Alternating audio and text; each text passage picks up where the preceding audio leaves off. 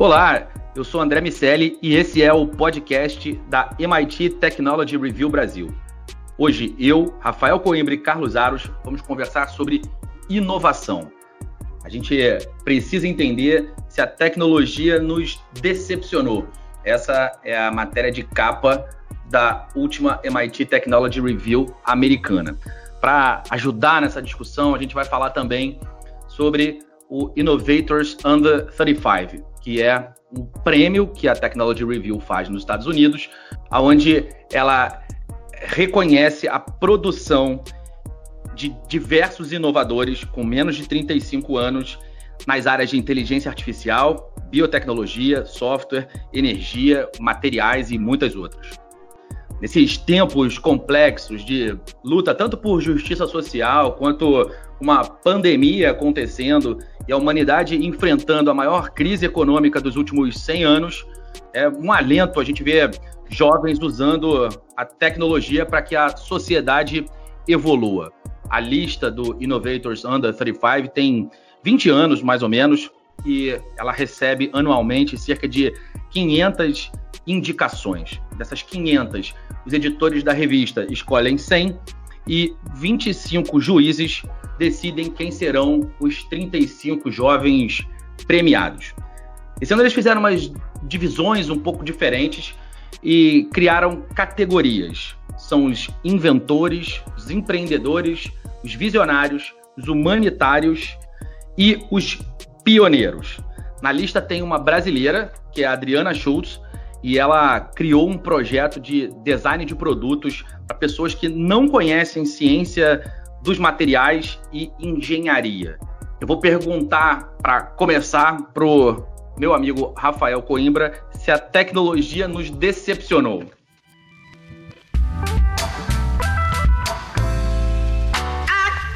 Eu acho que o que nos decepcionou não foram as tecnologias, foi a falta de visão global de saber o que a gente quer das tecnologias. Nessa publicação da MIT, é, tem um artigo bem interessante ali dentro que questiona isso.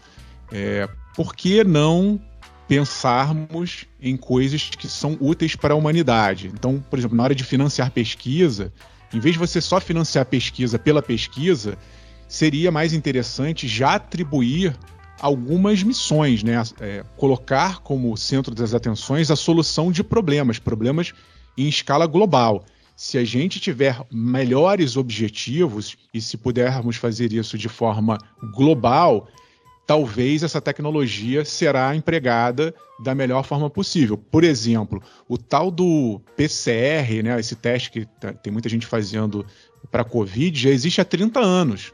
Então tinha tecnologia aí antiga, de sobra, mas a, as empresas não tiveram capacidade de virar a chave e fabricar coisas. Algumas até conseguiram, mas não deu conta né, do recado no meio dessa pandemia. Então, muita gente não teve essa capacidade de se reinventar ou de se antecipar e planejar o futuro para usar essas tecnologias da maneira adequada. E é exatamente o que esse prêmio tenta chamar atenção, né? Quem, quem são os jovens que já estão olhando para frente e como a gente pode incentivá-los a melhorar essa produção no futuro? Só para adicionar uh, um ponto, uh, eu entendo a, a, ideia da Technology Review de fazer essa divisão, porque uh, quando se faz essa divisão das categorias, a gente busca inovações com características diferentes também no MTech do ano passado, de 2019, é, eu estava lá e vi basicamente explicações sobre inteligência artificial e elementos intracorpóreos, ou eram próteses, ou eram chips, ou antibióticos, remédios, muita coisa associada à saúde. Quando, ele coloca, quando eles colocam as categorias, né, então eles têm ali os inventores, que é a galera que está pesquisando novos tipos de bateria, painel de energia solar e, e os microchips. Tem os empreendedores, que é quem efetivamente está mudando a maneira de fazer negócio, que é uma preocupação nova no MIT, aquela briga eterna costa, costas leste-oeste nos Estados Unidos, onde Stanford sempre acaba sendo a grande referência de inovação na minha opinião, muito mais pela capacidade de empacotar e vender, assim como Harvard, do que pela capacidade criativa, como nós já falamos aqui no nosso, no nosso, no, no nosso primeiro episódio. A gente tem ali os visionários, que, que são aqueles que é, estão mexendo com os algoritmos de inteligência artificial, com computação quântica e com os implantes, onde ano passado tinha bastante gente. Uh, tem os humanitários, que é quem usa a tecnologia para curar doença, limpar água, mudar o formato de moradia, viabilizar próteses. E os pioneiros, que são inovações que falam sobre tecnologias biodegradáveis, tecidos com temperatura, carros que são autoguiados, que têm é, reconhecimento de ambiente via câmera, enfim, aquela galera que está mexendo com a, com a inovação naquele formato mais conhecido é, da inovação, mais professor Pardal. É, quando a gente olha a distribuição dos premiados, tem só três empreendedores dos 35. E aí você tem 10 inventores, 10 visionários, quatro humanitários e oito pioneiros. É, você percebe que, é, que ainda falta. Uh, ou faltaram inscrições ou faltou vontade de colocar a galera que leva a inovação para o mercado. Como o Bill Wallet, do próprio MIT, fala, a inovação só é realmente inovação se tiver alguém disposto a pagar por ela. Então, eu concordo com você, Rafael, que não é exatamente a tecnologia que nos decepciona. É, primeiro, é, a, a, humanidade em geral, faltou máscara nessa história, faltou álcool em gel. Né? Então, a gente não está falando exatamente de tecnologia, mas está falando de logística, está falando de, da nossa capacidade de pre, preparar para problemas. E segundo, falta botar no mercado. Recentemente, na, a gente estava numa discussão lá na, na Fundação Getúlio Vargas sobre as organizações supranacionais, a importância, se elas é, realmente fazem sentido no contexto atual. E é, o Bruno Sá, que é CEO da, da Triunfo Logística, levantou uma, uma, uma bola que, que faz muito sentido. Ele, ele falou: a gente não tem organizações supranacionais técnicas, só tem políticas, não tem um instrumento de colaboração científico, até então não tinha, que tá, estava ali especificamente para é, levar inovações para o mercado. Talvez faltam mais articulações políticas do que a tecnologia propriamente dita. O que, que você acha, Aros?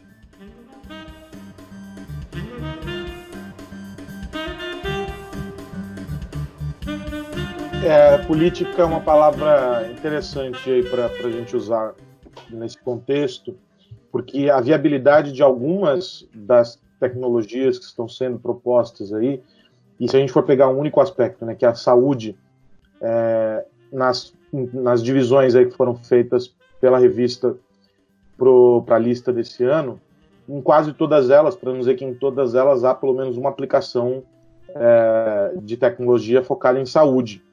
E como a gente está vivendo um período delicado com a pandemia e, e tentativas é, de descobrir aí uh, medicamentos, de descobrir vacina para resolver essa questão do coronavírus, é, a gente olha para essas aplicações e fica pensando, beleza, o que, que falta para oferecer escala? O que, que falta para que chegue na mão desse, desse cara que está criando esse projeto, está desenvolvendo esse projeto, é, o que, que falta para que chegue dinheiro para que ele consiga é, avançar com a pesquisa? Porque às vezes a ideia é fantástica, as aplicações já foram, mas ela precisa ganhar é, capacidade e alcance. Falta o interesse de incluir esses caras num ecossistema muito maior que independe da vontade do mercado. Né? O, o Rafael citou o artigo da, da, da mesma edição da, da, Technology Review que faz a provocação uh, sobre o papel dessa inovação. A gente já falou sobre isso aqui, e tem um aspecto interessante ressaltado no artigo, que é o seguinte: boa parte das tecnologias que nós usamos hoje é, em, em larga escala no mundo todo, elas foram possíveis porque houve um consórcio, governo, empresas, e o governo injetou dinheiro de alguma maneira, ou facilitou caminhos para que as empresas olhassem para aquilo com um olhar um pouco mais é, atento. Porque, invariavelmente, o cara só vai colocar grana onde ele sabe que haverá um retorno efetivo. Porque, senão, ele está apostando em, na perda do dinheiro. E muitas vezes, algumas tecnologias, para sair do papel, elas não podem ser reféns dessa, uh, dessa decisão, dessa dependência pelo lucro. E aí esse é o problema da inovação quando a gente deixa ela única e exclusivamente na mão do cara que faz o aporte. Evidentemente, há resultados muito benéficos e, e, e muitas coisas que surgem é, como resultado dessa visão do mercado. Mas tem decisões que elas são políticas e não é política no sentido ruim da, do termo político. É elas são políticas no sentido de definições de políticas públicas de saúde, políticas públicas de mobilidade, políticas públicas é, sociais, e que precisam de um, um pontapé de governos, que precisam de um pontapé de empresas que olhem menos, talvez, para o lucro nesse momento e mais para o lucro lá na frente, o resultado que isso vai trazer lá na frente.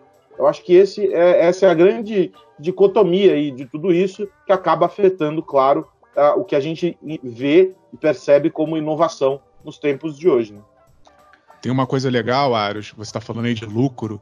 É, várias dessas pesquisas, né, desses inovadores, têm uma relação explícita comercial. Né? Eles provavelmente estão fabricando produtos é, ou soluções, criando soluções que vão gerar algum tipo de retorno financeiro para as empresas. Mas é legal que tem uma categoria humanitária nessa lista. Então dá para usar também a tecnologia, desde que coordenado com um esforço é, político de governos, para ajudar pessoas que provavelmente não vão ter recursos para comprar essas tecnologias. Então, dentro dessa linha lá do, dos humanitários, você tem gente trabalhando para fazer prótese para pessoa que não tem condições de comprar aquela prótese é, com impressão 3D, a impressão 3D também entrando na fabricação de moradias. Então dá para usar também esse tipo de tecnologia e levar uma condição de vida melhor. Muitas vezes você vai até investir na qualidade de vida da pessoa e vai gerar um efeito financeiro indireto, porque aquelas pessoas ali vão acabar vivendo de uma maneira muito melhor do que vivem hoje. Não, e tem um detalhe né, nessa, nessa história, é que a gente acaba olhando para essas iniciativas uh, e aí vou colocar, vamos usar o termo que está na, na, lista, né, humanitárias, como se fosse algo restrito a um pequeno grupo. Então, estamos desenvolvendo isso aqui, essa é a nossa causa, e nós vamos resolver a vida dessas 50 pessoas dessa comunidade. Quando na verdade não é isso, a gente está falando aí de, de, tecnologias que têm é, é um, um potencial de expansão enorme e que, à medida em que você consegue aumentar esse alcance, você reduz o custo também. Ou seja, acaba se tornando mais barato produzir muito mais para alcançar muito mais gente. É, e aí o investimento também se torna menor é, para é, seja para governo, seja para empresas que queiram abraçar isso e colocar isso para chegar efetivamente nas mãos de quem precisa.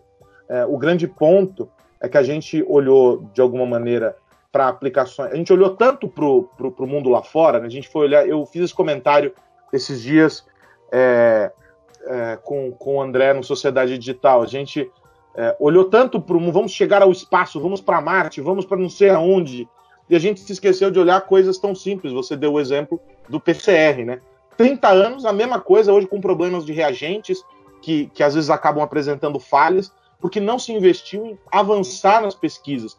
Talvez se tivéssemos acompanhado uh, o desenrolar dessa história, hoje nós tivéssemos modelos mais simples, mais efetivos uh, do que esses testes rápidos que estão sendo propostos aí, que são nada mais do que variações do teste que tem mais de 30 anos é, e que não são tão precisos. Então a gente mirou tanto coisas é, de ficção científica, e isso é muito bom, não estou dizendo que não é, que acabou esquecendo de coisas de ordem prática e que afetam a vida das pessoas no cotidiano, né? Naquilo em que é, é quase que um golpe baixo. Ninguém esperava que o, o, vírus, quer dizer, o Bill Gates esperava que o vírus fosse chegar da maneira como, como chegou, arrasando o mundo, mas ele chegou e aí ninguém sabia como lidar.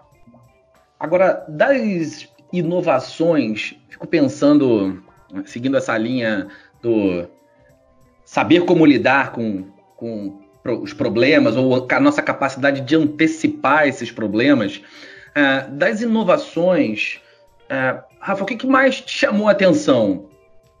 me chamou muito a atenção das aplicações em escalas microscópicas. Então, tem muita gente trabalhando com a técnica de edição genética, a CRISPR, tem temas ligados a bioplásticos, a computação quântica que está chegando agora com força, novas baterias, tudo isso numa escala muito pequena, coisas que são às vezes intangíveis, invisíveis, mas que já começam a gerar aplicações. A que mais eu gostei foi uma aplicação gerada pela Lily Kai, é uma chinesa, e ela está criando roupas com nanomateriais.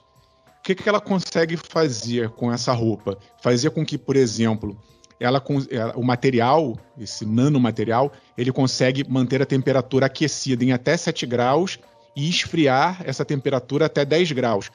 Aí você vai pensar, pô, por que, que alguém estaria pensando nisso? A preocupação dela já é olhando um outro grande problema que a gente está enfrentando e vai se acentuar lá na frente, que é o do, das mudanças climáticas. Ela quer com esse material que as pessoas usem uma roupa e diminuam o consumo em prédios comerciais ou nas próprias residências de ar-condicionados e aquecedores. E, e eu acho isso genial. Uma pessoa que está olhando para consumo de energia de uma forma completamente diferente. Ela quer que a sua roupa ajude você a não usar ar-condicionado. É, para mim, é, é, isso é uma coisa extremamente fantástica.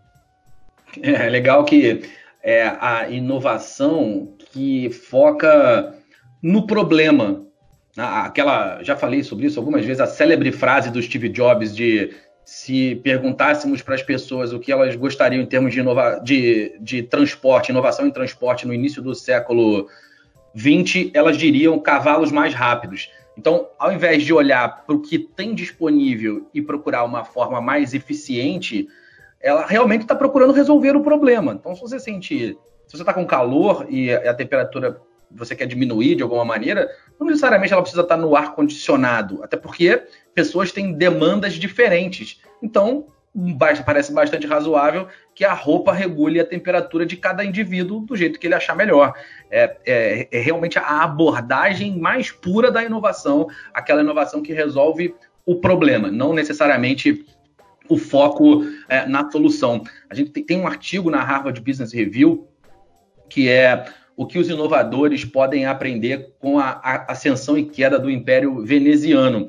E aí eles falam sobre a, o fato de Veneza ter focado tanto no processo de fabricação de barcos que quando os grandes galeões surgiram e Veneza, a cidade, saiu da rota, que é ali no, no estreito, precisavam de barcos menores, mais ágeis, e, e os grandes galeões davam a volta eh, na África e faziam o comércio da mesma forma, eh, Veneza saiu do mapa. A, a queda da cidade está intimamente ligada à busca pela eficiência no processo e não na inovação pautada no problema, que é exatamente o caso uh, que você trouxe, Rafa, que é o exemplo que você deu. E só para dar um outro exemplo nessa linha, para ver como as pessoas estão pensando em soluções diferentes, é, eu achei legal que tem é, vários desses inovadores de olho em energia.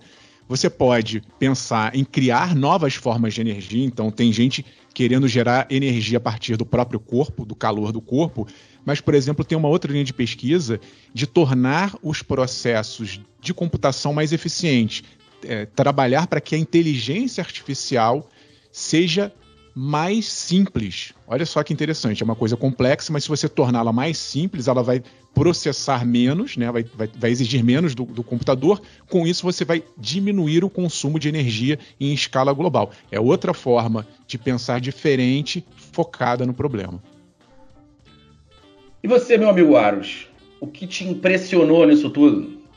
Eu, eu gostei de, de duas aplicações muito pontuais aí, focadas na saúde uma delas que propõe a, a terapia por, por, radiação é mais segura, é mais efetiva. Ele vem trabalhando de uma maneira de quase que fazer um rastreamento é, para conseguir atacar única e exclusivamente a célula cancerígena, né?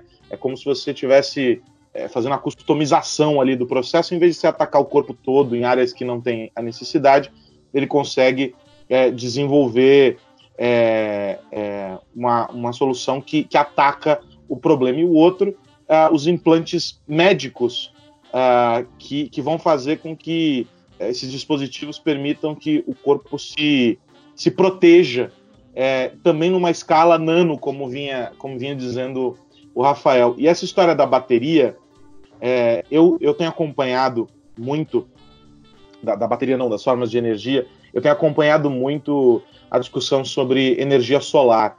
Não é um, não é um, um, um assunto novo, já está aí há muitos anos, e apesar de parecer tudo igual, veio melhorando e veio se desenvolvendo de uma maneira muito acelerada ao longo dos anos. Né? Era muito caro produzir painel solar e era também um retorno é, que demorava a chegar. Isso ao longo dos anos veio é, diminuindo. E aí tem uma, uma moça da, da Alemanha, a Rebeca, que desenvolveu uh, painéis solares mais baratos. Ela foi trocando materiais, foi é, fazendo ajustes, usando impressão 3D, nanopartícula, enfim, ela foi fazendo com que. É quase um, um Lego com, com vários tipos de aplicações e chegou a esse novo modelo. O grande barato desses painéis é que, na linha do que nós estávamos propondo, de que é, é preciso pensar no todo, é, há um sem número de pessoas no mundo todo que poderiam se beneficiar desses painéis, é, tornando a geração de energia em casa auto, autossustentável né, sem precisar envolver uma série de, de, de, de sistemas. Você baratearia, de uma, de uma certa maneira, a, a, geração de energia, sem contar o fato de que é menos prejudicial ao meio ambiente. E aí, por último, é, esse particularmente me, me, deixa bastante animado, porque está muito na linha dessa história né, do, do de, de, internet das coisas e onde quer que você esteja e, e o que, que, quer que você esteja usando, você vai estar conectado os microchips flexíveis, né? É um, ele é da Universidade de Chicago, Hong Wang, eu não sei se essa é a pronúncia do nome dele, ele é chinês, uh, mas ele está abandonando os modelos tradicionais, enfim, a matéria-prima tradicional e está procurando outras estruturas moleculares para poder fazer com que os uh, microchips sejam flexíveis. É, ou seja, tem aplicação para tudo quanto é gosto aqui. Você tem três áreas diferentes, mas que é, para aquilo que se pretenda há potencial para alcançar e beneficiar muita gente. Tem o. Uh, vamos, vamos falar da brasileira, né? Temos uma brasileira aí na lista, a Adriana Schultz.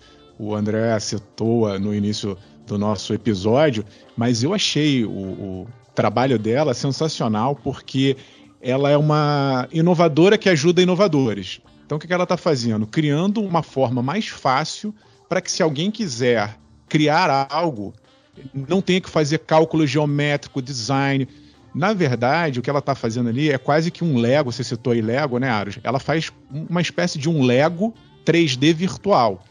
Vamos dar um exemplo. Se você quisesse fazer um carro, projetar um carro, qual seria a forma mais eficiente dele andar? Se você colocar um quadrado ali no lugar da roda, você teria que projetar, fazer o cálculo, gastar muitas horas nesse processo, ou você criar um quadrado e na hora que você fosse montar o carro, você ia ver que o quadrado não funciona tão bem quanto uma roda para girar, para locomover o carro. Ela pega essas pecinhas todas, você arrasta, você monta estruturas virtualmente em 3D e dá comandos para essas estruturas. E elas funcionam naquele mundo virtual. E, obviamente, você vai fazer erro, teste, acerto, até chegar no, no, ponto que você quiser. Só quando você tiver certeza que aquele modelo funciona, é que, obviamente, você vai fabricar. Então, você diminui tempo, você não precisa ser um especialista, um calculista, um, uma pessoa que entenda de algoritmos mais complexos, você só arrasta, vê se funciona, no momento que você funciona, você fabrica. Eu acho esse tipo de inovação muito, muito útil mesmo. Ah, como a impressora 3D diminuiu o custo de prototipação, esse modelo inteiro de digital twins que ah, faz com que seja possível testar equipamentos em, em condições muito próximas das condições reais. A, a, o ganho que isso traz para a indústria em termos de redução de custo, de escala, de capacitação para novos entrantes, é, é uma coisa é, muito substancial. E, e, e, aí, quando você aumenta a possibilidade de competição, naturalmente uh, o mercado se ajusta para preservar aqueles que realmente trazem as boas ideias que é exatamente o que aconteceu com o custo de desenvolvimento de software. Se a gente imaginar o que a gente enxerga de inovação hoje, em quantidade e em importância, isso está diretamente associado à diminuição do custo de implementação. A nuvem, que, que faz com que não sejam necessárias as compras dos servidores e, e computadores com grande capacidade de processamento, que a gente vive, viveu durante muito tempo. E o custo de implementação, mais programadores, mais fácil aprender a programar e, naturalmente, mais soluções. Quando isso começa a se transferir para o mundo da engenharia, inevitavelmente a gente vai encontrar soluções muito relevantes uh, em termos ah, de, dessa inovação física, inovação de, de hardware, uh, muito rapidamente.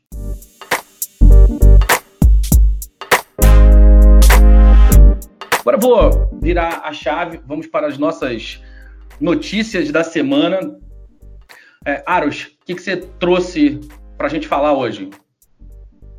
A gente falou sobre política e a gente falou também sobre tecnologias que beneficiam é, muita gente e que muitas vezes, por falta de, de interesse é, do, do, mercado, não avançam. Não é o caso desse tópico que eu vou é, trazer aqui hoje. O mercado está com muita vontade de fazer avançar. O problema é que não é a política do bem que está funcionando.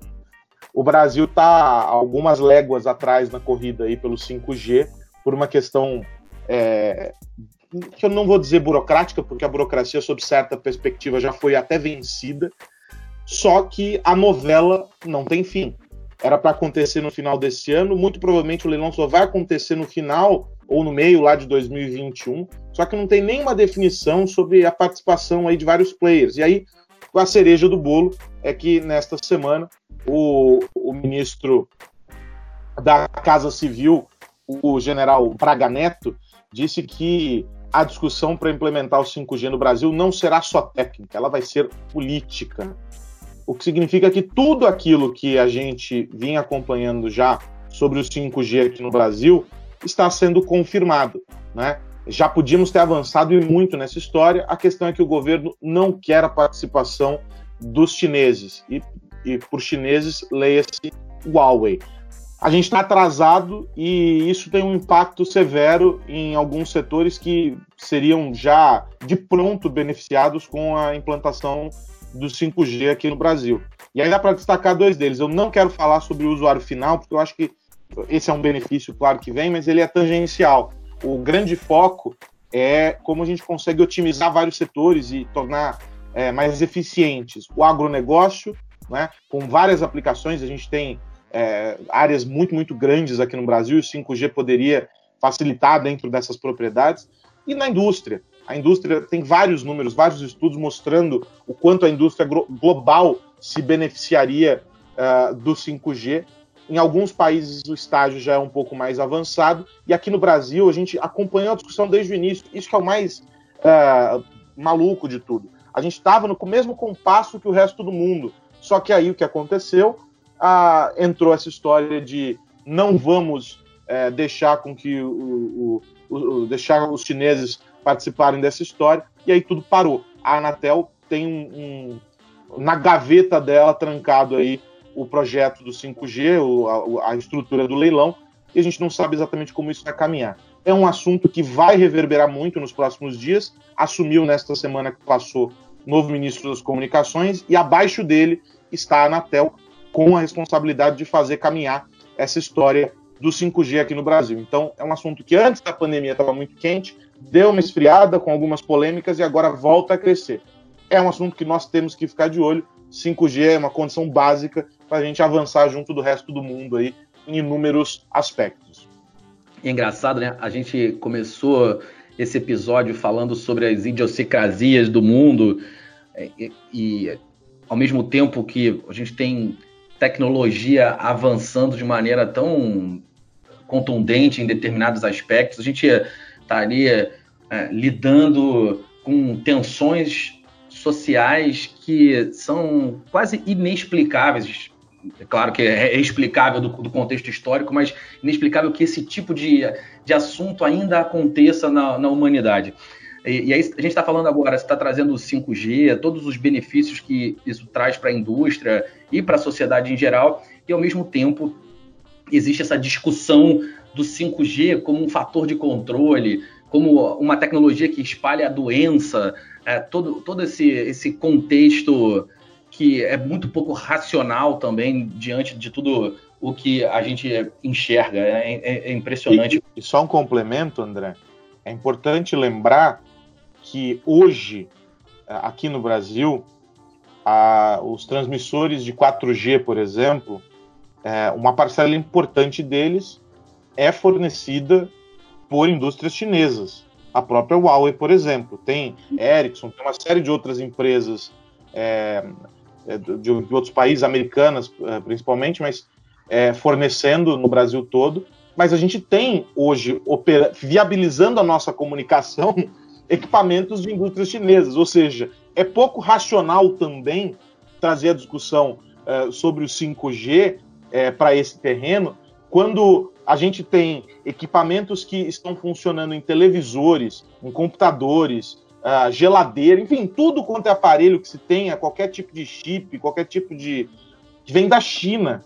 Ou seja, a gente vai travar o 5G e todo o resto da nossa indústria usa equipamentos chineses.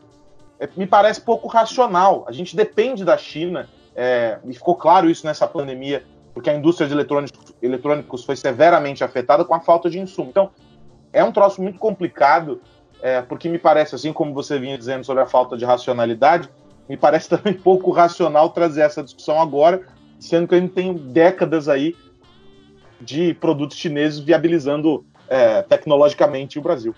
É verdade, você tem toda a razão, amigo. É, é, é difícil explicar algumas coisas realmente. E você, Rafa, qual a sua notícia da semana? Bom, se a gente está atrasado no 5G, tem um campo que o Brasil está na ponta, que é o ramo das fintechs. E aí teve uma notícia que abalou o, o mundo corporativo bancário, que foi a chegada dos pagamentos via WhatsApp no Brasil. WhatsApp, para a gente sempre lembrar, é do Facebook, então isso vai ser intermediado pelo sistema de pagamentos do Facebook, mas eles já chegam com uma base grande de potenciais clientes, são 120 milhões de pessoas que usam WhatsApp no Brasil. E, obviamente, atrelado ali a um cartão de crédito, digo obviamente porque é, é como se o Facebook tivesse dado um, um, passo atrás, ele ainda tem um projeto de construir uma criptomoeda global chamada Libra, um grande consórcio, mas que vem enfrentando resistência forte principalmente de bancos centrais do mundo inteiro, e ele deu um jeitinho ali de já usar o que ele tinha de ferramenta e colocar essa opção a mais para quem está trabalhando com, com WhatsApp. Nem todos os grandes bancos entraram, e aí faz sentido também porque banco ganha dinheiro nessas transações. Um ou outro entrou ali nesse projeto inicial e a gente vai ver essa batalha, até porque está hum, previsto para o fim do ano o início do Pix, que é um sistema de pagamentos feito pelo Banco Central do Brasil e vai perpassar por todas as instituições bancárias. Então a gente vai ver de um lado esses grandes bancos transacionando, é, e aí muita gente achando que vai acabar com com TED, com DOC, vai, ou pelo menos baratear muito esse custo das transações, que é um problema no Brasil, mas a gente vai ver essas bolhas. De um lado, grandes bancos tentando trabalhar com as suas soluções próprias, seus softwares próprios, seus aplicativos, e o WhatsApp chegando com essa força brutal. Só a Índia tinha implementado esse processo, ou seja, são os países que mais usam WhatsApp é que estão no olho do Facebook, e eu quero ver essa briga. Eu acho que para o usuário vai ser bom, porque quanto mais competição, quanto mais eficiência, mais fácil e mais barato vai ser para a gente. Sempre de olho, obviamente, na segurança.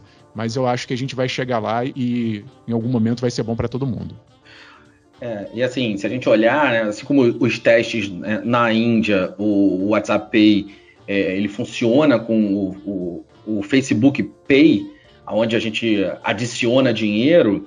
É, no Brasil, a, a gente deve ver a integração de, de cartões de créditos e, e boleto. Também tem a participação do PayPal nessa história.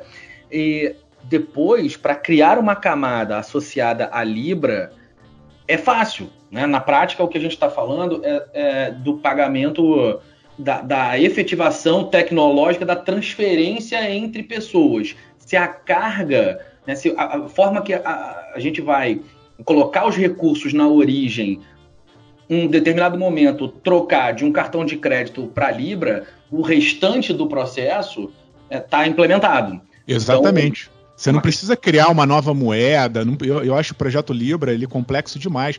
É só você usar o que já existe e criar uma camada de não fricção. A pessoa se sente que é prático, barato e pronto.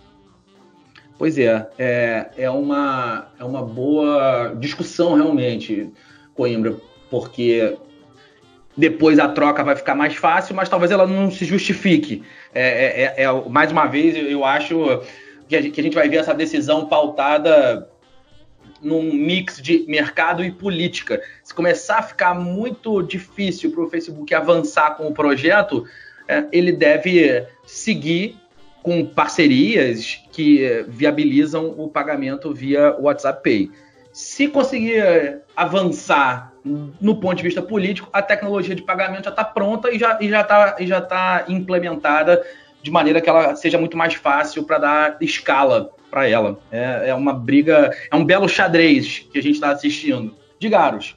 Eu, sobre essa história, eu só fico é, muito atento para o fato de que várias instituições financeiras, leia-se, bancos, é, optaram por não autorizar os cartões é, dentro desse modelo do, do Facebook Pay. E isso mostra que, ao contrário do que vinha acontecendo há algum tempo, né, em que legal, esse é o movimento, vamos abraçar e vamos temos que, temos que estar onde os nossos uh, clientes estão. Há agora do lado dos bancos um receio muito muito grande é, sobre a, a, tudo isso. Existe o medo da perda de um monopólio aí, né? poxa, peraí, agora a rede social também vai, vai ser esse canal e o cara vai parar de usar o meu aplicativo, o, o, o consumidor vai parar de utilizar as minhas ferramentas e, e, o meu ecossistema que faz com que ele consuma outros produtos, outros serviços. Tem um, uma queda de braço silenciosa acontecendo, que a gente já viu, né, Rafael, com as, as, as fintechs é, que propunham é, produtos e serviços muito segmentados, essa queda de braço ela foi ficando mais acentuada à medida que as fintechs foram aglutinando outros serviços, se tornando mini bancos. E aí o problema ficou muito maior quando essas, algumas dessas fintechs conseguiram as licenças para poder operar como bancos. E aí houve ali uma, uma alteração na força e tudo ficou complicado. Então, é, com a chegada do Facebook, a gente não pode ignorar nunca que se eles estão chegando com é, um, um, número absurdo de usuários, né? Se for somar acho que todas as plataformas, não pode, é, é, é, injusto fazer essa soma, ela não é real, mas sei lá, tem mais de 3 bilhões de pessoas conectadas. É, é um peso muito grande chegando, uma força muito grande chegando, e ela inevitavelmente vai mexer com todo o sistema. Então, é, os bancos estão muito reticentes.